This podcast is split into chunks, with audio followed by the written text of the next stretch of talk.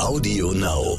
Viele KünstlerInnen haben immer diesen, und ich sehe das auch bei meiner Mutter, die bildende Künstlerin ist, diesen Idealismus, Mhm. ne? Bevor ich was raushaue, ähm, muss, Muss es perfekt, sein. Ja. Und äh, das ist bei einer bildenden Künstlerin macht das absolut Sinn, weil du natürlich an einem Werk irgendwie länger arbeitest. Aber Mhm. bei Comedy ist es nicht so. Find raus, wo deine Grenzen sind, find raus, wo deine Stärken sind und setz dich einfach dieser Öffentlichkeit aus. Und es ist auf jeden Fall super peinlich. Willkommen bei How to Hack, dem Podcast von Business Punk. Hier verraten euch erfolgreiche Gründerinnen und Gründer, Macherinnen und Macher und Kreative, was sie in ihrem Job anders machen. Unsere Gäste erklären euch ihre persönlichen Tipps und Hacks fürs Arbeitsleben. Und das Beste daran ist, dass es nicht nur einfaches Blabla gibt, sondern handfeste Learnings. Ich bin Tijen, Gründerin und Moderatorin und freue mich sehr, Host dieses Podcasts zu sein. Hallo zusammen und herzlich willkommen zu einer neuen Folge von How to Hack, dem Podcast von Business Punk. Mensch, ich freue mich, dass ihr wieder dabei seid und ich sag's euch, es ist ein ganz besonderer Gast. Ach, ich habe mich so gefreut.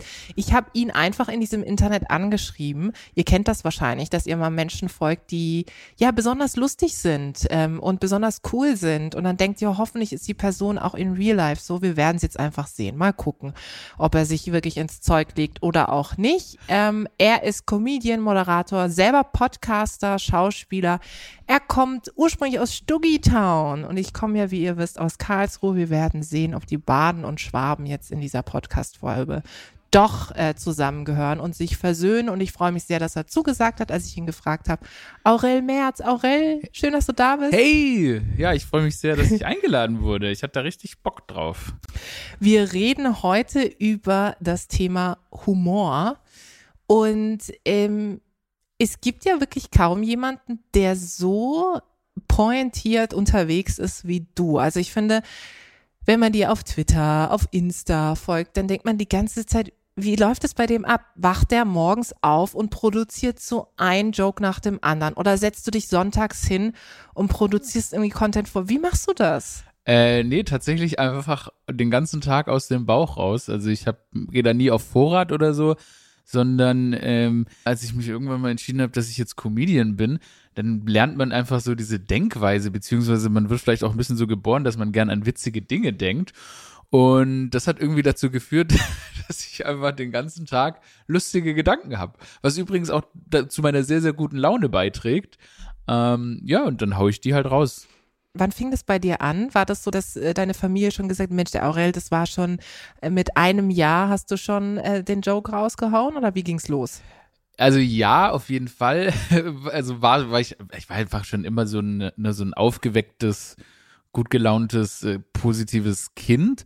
Ähm, das, äh, wahrscheinlich konnte man es da schon so ein bisschen erahnen und ich hatte halt irgendwie so, ich war einfach so ein Entertainer. Also meine Mutter hat gesagt, ich saß halt immer vorm Spiegel als Baby, bevor ich sprechen konnte und habe einfach den Spiegel voll gelabert mit irgendwas Wirrem. also es musste jetzt auch nicht Sinn ergeben, sondern ich habe da einfach irgendwie performt. Ist jetzt ein bisschen peinlich rückblickend, aber es ist ja gut ausgegangen. und dann irgendwann äh, war, dachte ich so, ja, vielleicht werde ich dann Journalist oder Moderator oder so, so ein ordentlicher Moderator oder so ein ordentlicher Journalist. Habe aber auch dann schon gemerkt, dass es mir einfach viel mehr, noch mehr Spaß macht, äh, das Ganze vielleicht manchmal zynisch, sarkastisch, irgendwie einfach ein bisschen unterhaltsamer anzugehen. Und habe dann gemerkt, nee, ich glaube, ich bin einfach Comedian. Ich glaube, das ist es. Das, da, da gehöre ich hin. Würdest du sagen, man kann Humor lernen oder nicht? Ähm, ja, man kann Humor schon lernen, aber man merkt es zum Beispiel auch gerade auf Twitter bei vielen Leuten, vielen AutorInnen, dass die ähm, nach so einem Gag-Schema schreiben.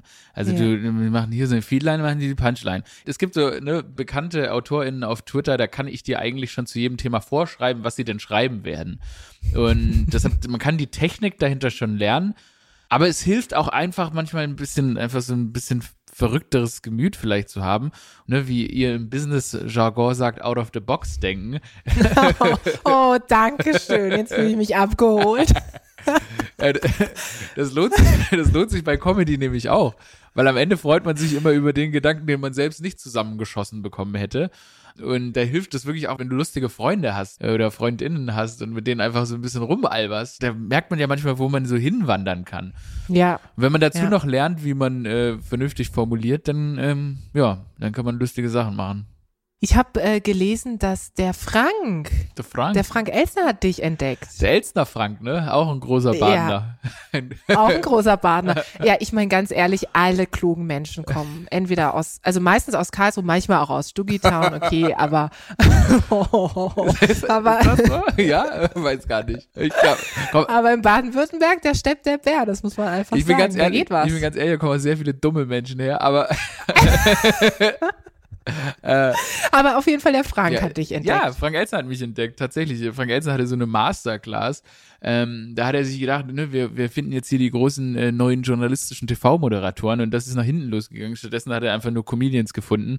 Ähm, ist denen dann auch relativ schnell in dieser Masterclass klar geworden dass die Leute, also ich persönlich hatte mich halt verstellt einfach. Ich hatte beim, beim Vorstellungsgespräch habe ich mich sehr, sehr seriös gegeben und auch irgendwie den Anschein gemacht, als äh, würde ich ein seriöser Moderator werden wollen. Und dann war in Frank Elzners Kopf hieß es immer, ja, das ist der neue Kai Pflaume. Also das, das ist er.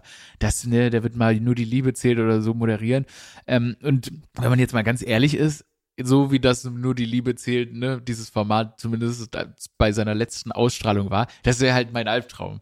Also Ich weiß jetzt nicht, was du meinst. All you need is love. Ja, auf jeden Fall, aber das sind so, weißt du, ich, so, so, so, so diese äh, schwiegersöhnlichen Romantik, die da so Kai Pflaume verkörpert, das ist jetzt nicht so meins. Also klar, kann sein, dass vielleicht auch die eine oder andere Schwiegermutter sagen würde, ja, dem schaue ich gerne zu, aber ich würde das halt sehr viel, ich kann das nicht ohne, ohne da entweder ein bisschen mehr rumzualbern, weil diese Situation, ne, ist einfach so, na, da werden schon viele Gags liegen gelassen, sage ich mal. Also jetzt nicht, dass ich so, dass ich so ein, dass ich jetzt unbedingt dauernd Witze machen muss, aber das könnte man schon, das hätte man schon ein bisschen spicier machen können.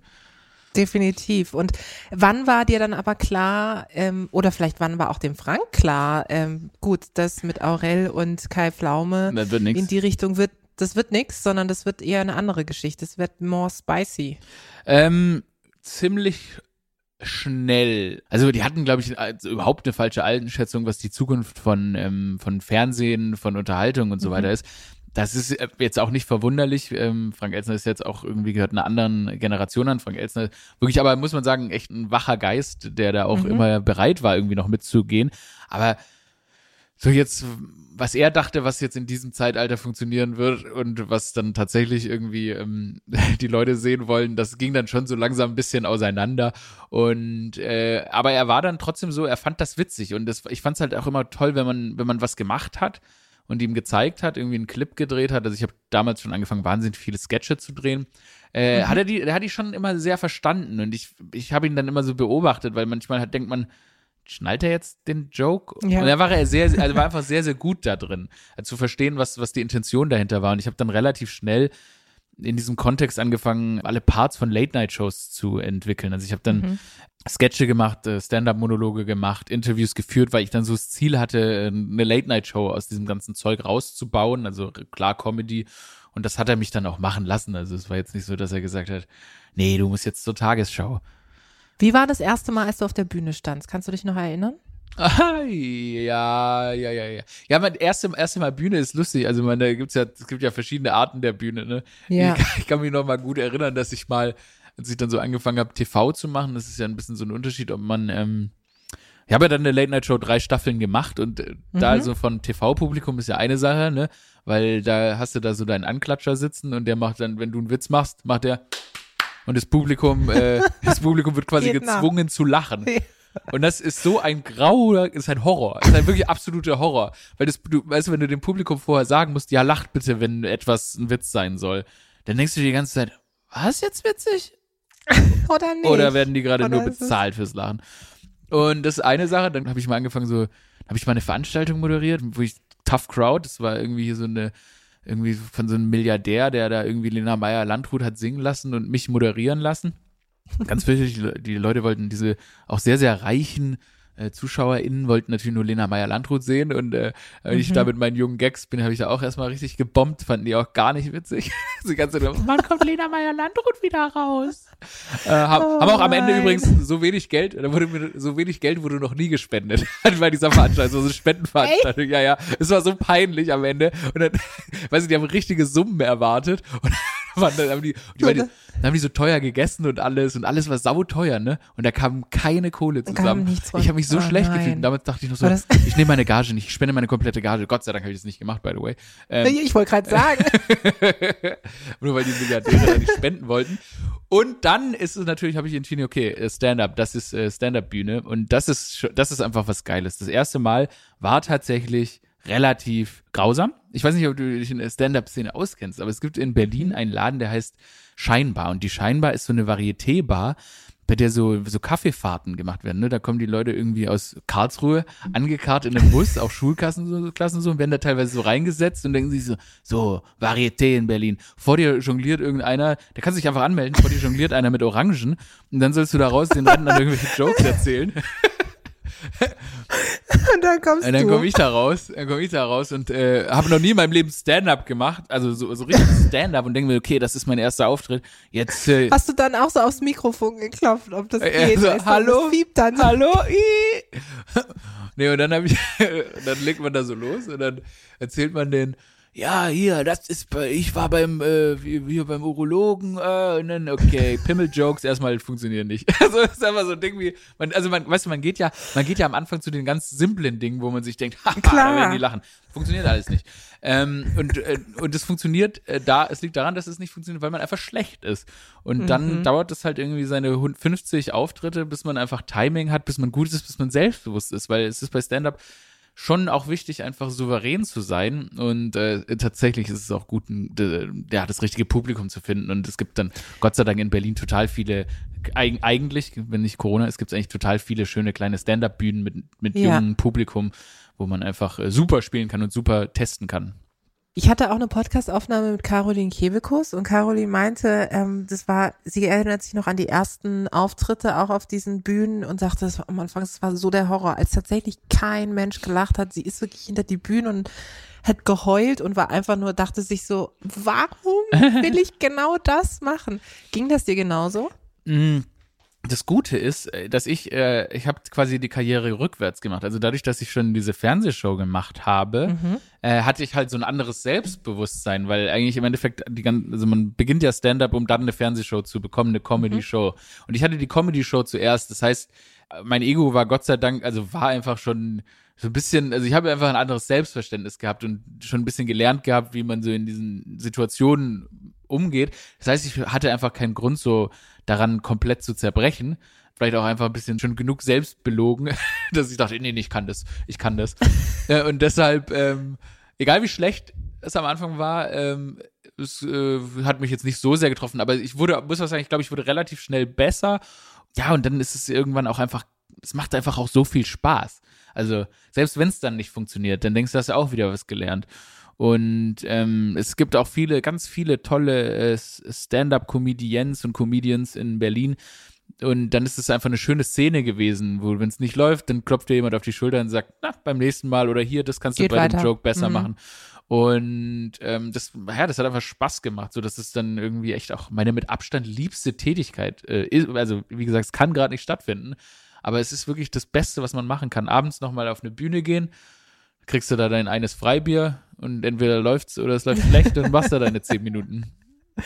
Ich ähm, muss gerade daran denken, dass, äh, apropos sozusagen erste Mal auch auf der Bühne, ähm, ich, als ich so das erste Mal moderiert habe äh, Mhm. oder auch äh, einen Award, ich habe einen eigenen Award ins Leben gerufen für, für Frauen aus der Digitalbranche und als ich da moderiert habe, ähm, immer wenn meine Eltern sozusagen bei dieser Preisverleihung nicht dabei waren, war alles easy peasy und dann sagten irgendwann meine Eltern, du sag mal, wir, also wir sehen immer, wir sehen immer, du bist in irgendwelchen Interviews, du sagst immer, Papa, äh, kauf die BNN, die Badischen Neuesten Nachrichten, da ist wieder ein Interview mit mir drin, dann mache ich das, aber ich weiß eigentlich gar nicht, wie das wirklich ist, was du machst und was du überhaupt arbeitest. Und dann waren sie das erste Mal bei so einer Preisverleihung. Ich habe dann meine Eltern strategisch hinter so einer Säule platziert, dass ich sie nicht sehe, weil ich so unfassbar aufgeregt war und ich dachte, wenn ich da irgendwelche Jokes mache oder irgendeinen flapsigen Spruch, habe ich immer gedacht, wenn ich sie sehe und sie lachen nicht, dann ist es, das ist für mich der Horror. Bist du aufgeregter, wenn irgendjemand aus deiner Familie im Publikum Also sitzt? das ist, muss man dazu sagen, ist bei mir ein Next-Level-Problem, weil, also, weil mein Vater aus irgendeinem Grund, egal wo, also es hat angefangen dann mit der Fernsehshow, wo sie plötzlich zu Gast waren, da war ich sehr, sehr aufgeregt. Aber mein Vater denkt, dass ich einfach nur mit ihm spreche. Also ich stehe da auf der Bühne und ich stelle eine Frage ans Publikum, hey, und habt ihr das gesehen? Und mein Vater antwortet so laut und vielleicht ist es auch das, dass man die Stimme seines Vaters so gut kennt, dass er ja, habe ich gesehen. dass er wirklich sagt, ja, äh, habe ich, hab ich gesehen. Nee, nee, aber und also einfach so straight up antwortet und ich so, Pap, Papa, Papa, wir sind in der Fernsehshow. Und dann der, äh, unan, unangenehm in der Fernsehaufzeichnung, wenn das Publikum so 120 Leute sind, unangenehm, aber glaub mir, es ist noch unangenehmer in so einem kleinen Stand-up-Club. Ach, das, Ich, also ich bin so einem kleinen, engen, vollen Stand-up-Club, wirklich enger Raum, vielleicht 60, 70 Leute oder so. Äh, meine Eltern sitzen so dritte Reihe, Sch Schwester, Mama, Papa. ich ich mache einen Joke. Mein Vater, ja, äh, kommentiert einfach. Er kommentiert. Also, weiß weiß ich, vielleicht war er dabei, vielleicht kannte er die Person, über die ich spreche. Er kommentiert das Ganze nicht so. Papa, es ist wirklich, also, Papa, ich kann dich it's sehen. official hier. Ich höre dich, es ist, als würdest du neben mir sitzen. Und es ist so, er nimmt, so- äh, also es funktioniert nicht. Es geht, also es geht nicht, weil er will, er spricht, er spricht mit mir, kommentiert alles.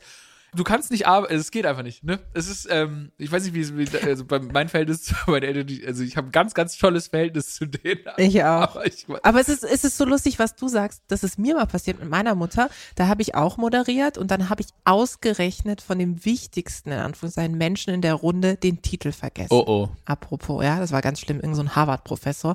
Genau diese fucking Moderationskarte hat gefehlt Mhm. und ich hab's, ich hab's nicht mehr hinbekommen. Dann habe ich irgendwie gesagt, ähm, äh, Professor ähm, Aurel Merz äh, von ähm, ja, Harvard, aha. irgendwas so.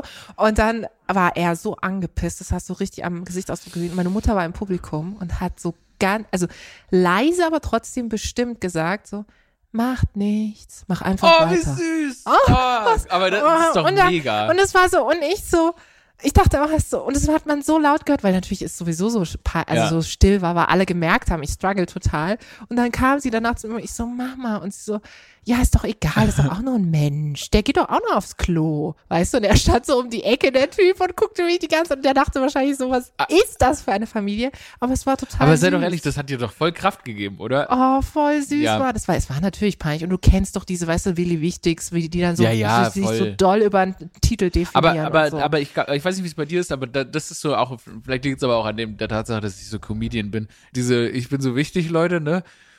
Ich habe da keinen Nerv mehr für. Ich, also, ne, Ich jedem nicht. passieren Fehler, akzeptiere sie, akzeptiere sie nicht. Und äh, Und es ist ja auch Slapstick, wenn die sich selber so wahnsinnig Ja. ernst nehmen. Ich finde, das ist doch voll die geilste Vorlage für vieles, oder? absolut, voll. Also ich gerade, ich meine, das Beste ist ja, wenn Leute sich ernst nehmen. Und das Ja. Beste ist auch, wenn man sich selber ernst nimmt, weil da, da, auch das ist wieder, ne, da kann sich ja auch über dich selber lustig machen, was immer ganz gut ist. Das macht es grundsätzlich so, dass ich mich erstmal selbst fertig mache, bevor ich dann anfange, Mhm. äh, durch den Raum zu schießen. Tut immer ganz gut. Also einfach, damit du quasi mit dem Publikum und so auf einer Augenhöhe bist. Deshalb ist wahrscheinlich auch der beste Exit aus der, Stra aus der Nummer, wenn der Harvard-Professor, dessen Namen du nicht weißt, dass du dann erstmal kurz ein bisschen, ne, dich selber, Ja, dich selber genau. dafür roastest. genau, und dann geht's weiter. Apropos weiter, bei dir ging's ja dann irgendwann weiter. Ähm, du hast dann ja relativ offensichtlich schnell gemerkt, okay, die Bühne ist meine Heimat und ich will das Ganze auch wirklich professionally machen. Ich will damit auch mein Geld verdienen. Ähm, gibt's oder gab's für dich immer irgendeinen Plan B? Ich sage ja immer, dass das jetzt so der, dass das so der Plan B ist. Ähm, so, weil, ich weiß nicht, wenn dein Plan A Comedian ist, äh, ist eigentlich die beste äh, Idee. Aber nee, eigentlich nicht so richtig, weil ich gar, also Gott sei Dank, äh, ich habe ja Publizistik und Kommunikationswissenschaft studiert. Nach dem Abschluss bin ich ja direkt da auf Frank Elstner getraut. Das heißt, ich hatte gar keinen Grund, mir jetzt lange einen Plan B zu überlegen. Natürlich gibt's dann Jahre, die laufen besser, schlechter und so weiter.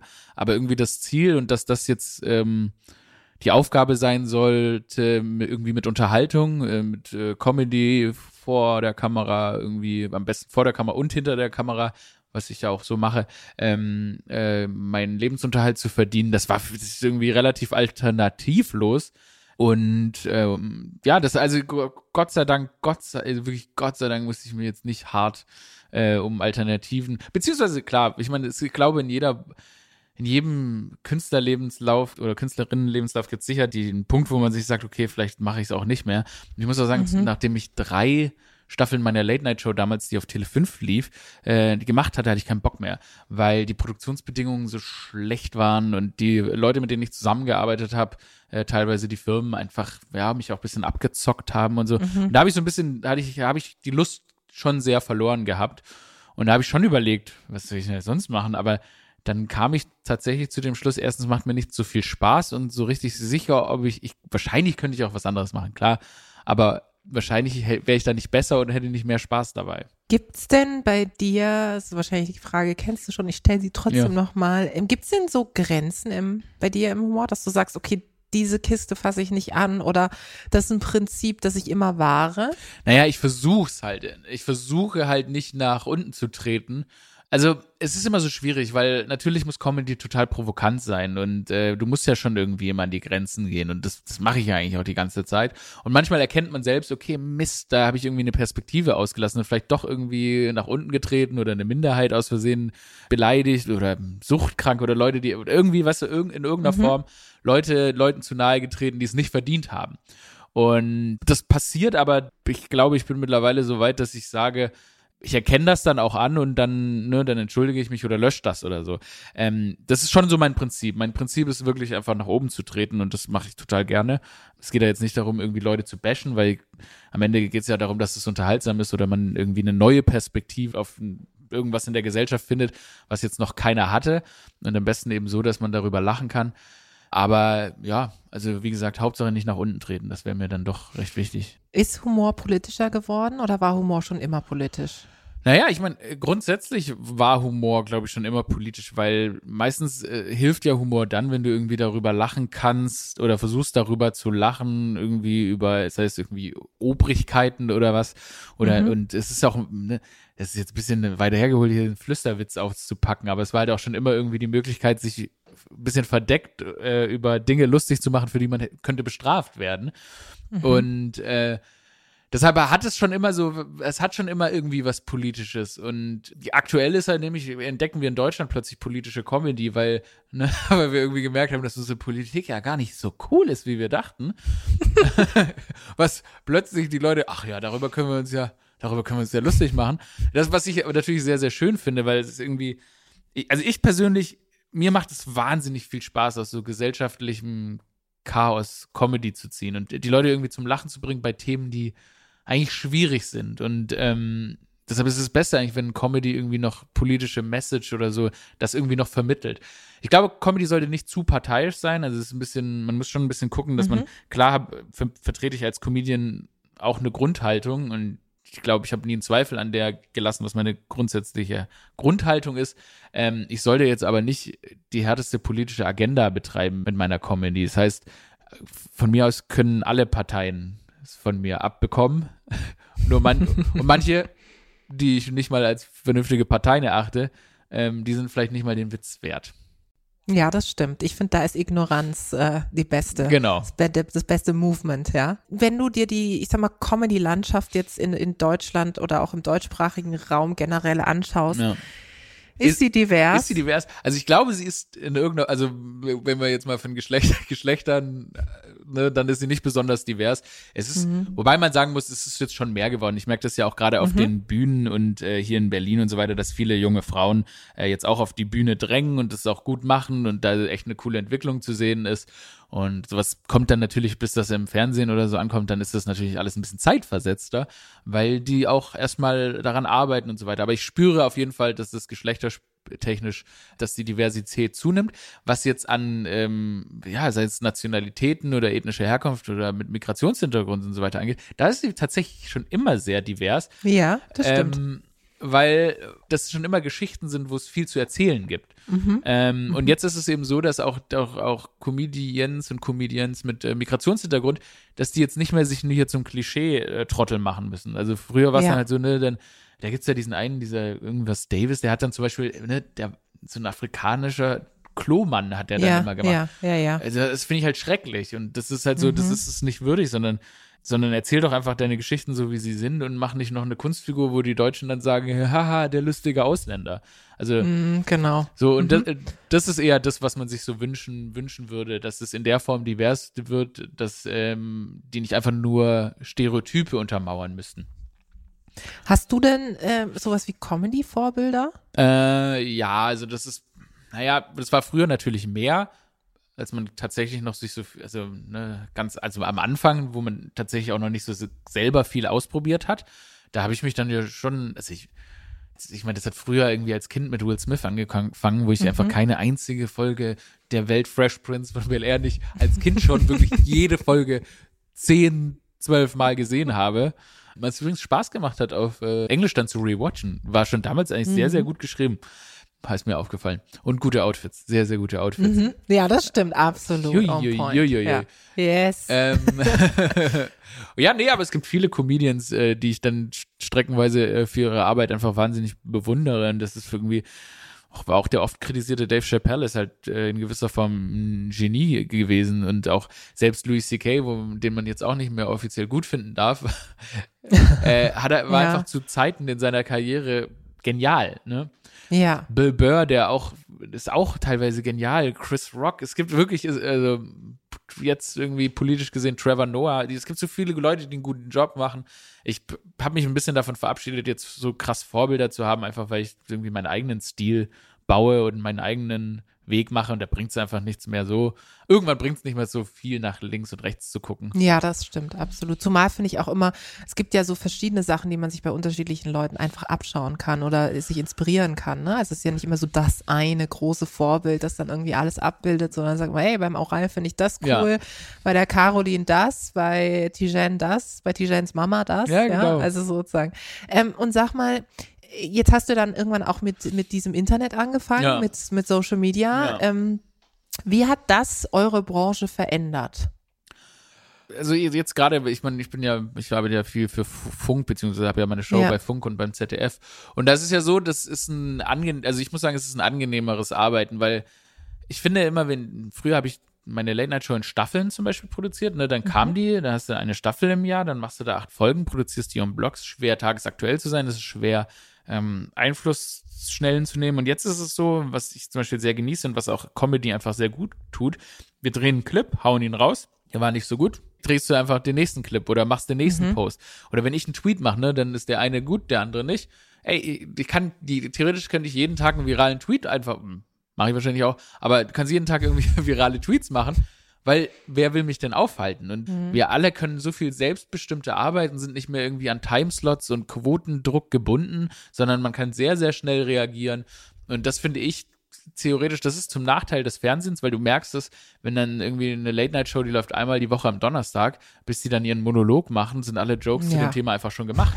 Die guten Jokes sind alle weg. Und also ich genieße diesen Speed und ich, mir macht es auch einfach Spaß mit Podcasts und so weiter, wie wir einfach auf alles reagieren können und wie vor allem, und das ist für junge KünstlerInnen einfach total wichtig, äh, sie sich schnell eine eigene Plattform bauen können und ja, nicht das ist super. nicht davon abhängig sind, dass irgendein Mann im äh, blauen Anzug einen Sechs-Monatstag sagt, ja, du, das, das und so. Wir sind jetzt alle unabhängiger. Das ist echt Das schön. stimmt, absolut, absolut. Und du hast gerade von viralen äh, Dingen gesprochen, von Viralität, also auch auf Social Media. Ähm, sind die Likes und die Kommentare, ist das das, woran du deinen Erfolg oder deine Wirksamkeit, deine Durchdringung in die Zielgruppe für dein Publikum misst? Oder woran misst du deinen Erfolg? Gott, woran messe ich eigentlich meinen Erfolg? Ja. Das, das ist voll die, ich merke gerade, das ist voll die Businessfrage, ne? Du gesagt hast, hier in eurem Business Game. Was sind deine KPIs? Was sind meine KPIs? Tatsächlich muss man Ja. sagen, na, wir haben ja KPIs. Man kriegt ja so vom Sender KPIs. Das Gute ist, jetzt gerade, Genau. äh, das, also natürlich bei meinem eigenen, also meinem ganz eigenen Instagram-Kanal oder meinem eigenen Twitter-Kanal habe ich natürlich keine KPIs. Da messe ich sie natürlich selber. Jetzt so beim Funkprojekt oder so, da kriegt man KPIs. Das Gute ist, dass wir Mhm. die, ähm, dass wir die, ja, einfach über, übertreffen immer. Und deshalb die Sorge da nicht so groß ist. Äh, mittlerweile, Gott sei Dank, ganz vielleicht in der ersten Staffel war so ein bisschen, ne?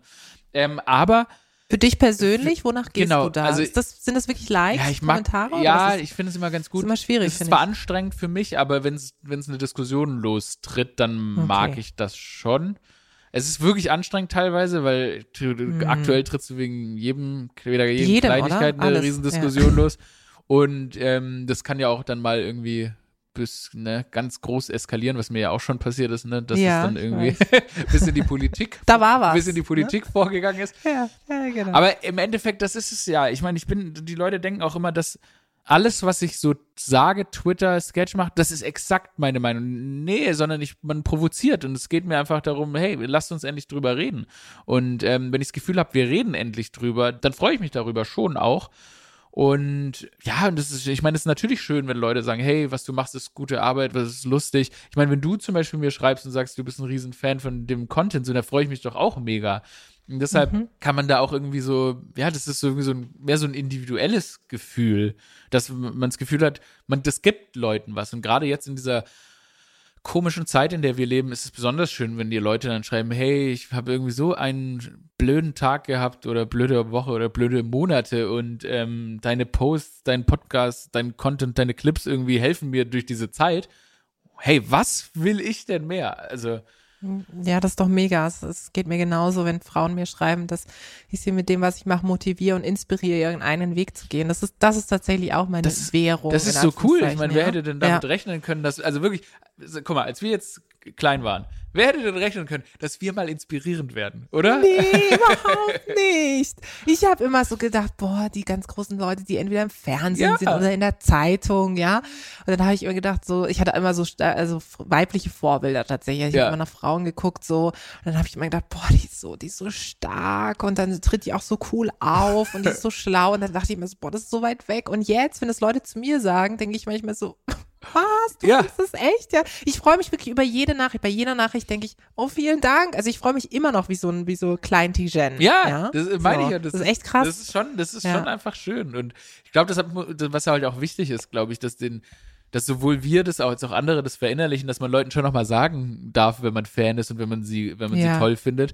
Ähm, Weil das einfach einfach gut tut und ähm, ich glaube auch selbst ich sollte es öfter anderen Leuten sagen, also zum Beispiel in Ich dem Fall, auch. du hast, du hast mir geschrieben, aber zum Beispiel ich hätte dir auch schreiben können, dass ich das cool finde, was du machst. So. Ja, du, du hast mir das dann auch Ja, ich geschrieben, ja dass auch du, sofort Hey, viel geschrieben. voll Ja. cool, das fand ich echt super. Ja. ja, Du sag mal, und ähm, was ist das, was du dir für dich wünscht, also so im Comedy-Bereich? Wo, wo willst du hin, lieber Aurel? Warum sollst du diese Position, diesen Job bei mir bekommen? Tja. es ist irgendwie, ich weiß nicht, ich hab's, ich bin irgendwie, also auch was sich so ergibt und so alles, ich bin eh total baff, dass äh, ich überhaupt in dieser Situation bin, in der ich jetzt bin, wo man auch wirklich die Möglichkeit hat, sich auszusuchen, was möchte man machen und so weiter. Das heißt, ich kann irgendwie, das ist ganz komisch, ich habe das neulich schon mal gesagt, ich bin gerade wirklich da, wo ich hin will und hoffe, dass es halt einfach so weitergeht. Und ich habe das Gefühl, ich bin auf dem Weg, auf dem ich sein sollte. Und Dass da, es gibt natürlich irgendwie so eine Checkbox, was ich alles irgendwie noch machen möchte.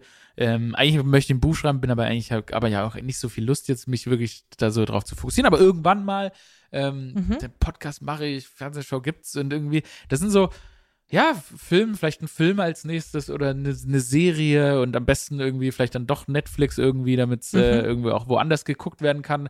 Vielleicht Stand-up auch auf Englisch machen und so. Es gibt so viel in diesem Feld, es fühlt sich zum Glück gerade nichts mehr unerreichbar an und ähm, das macht mich wahnsinnig glücklich. Deshalb kann ich gar nicht jetzt so sagen, das unbedingt, sondern ich, ich gerade enjoy ich wirklich den Ride.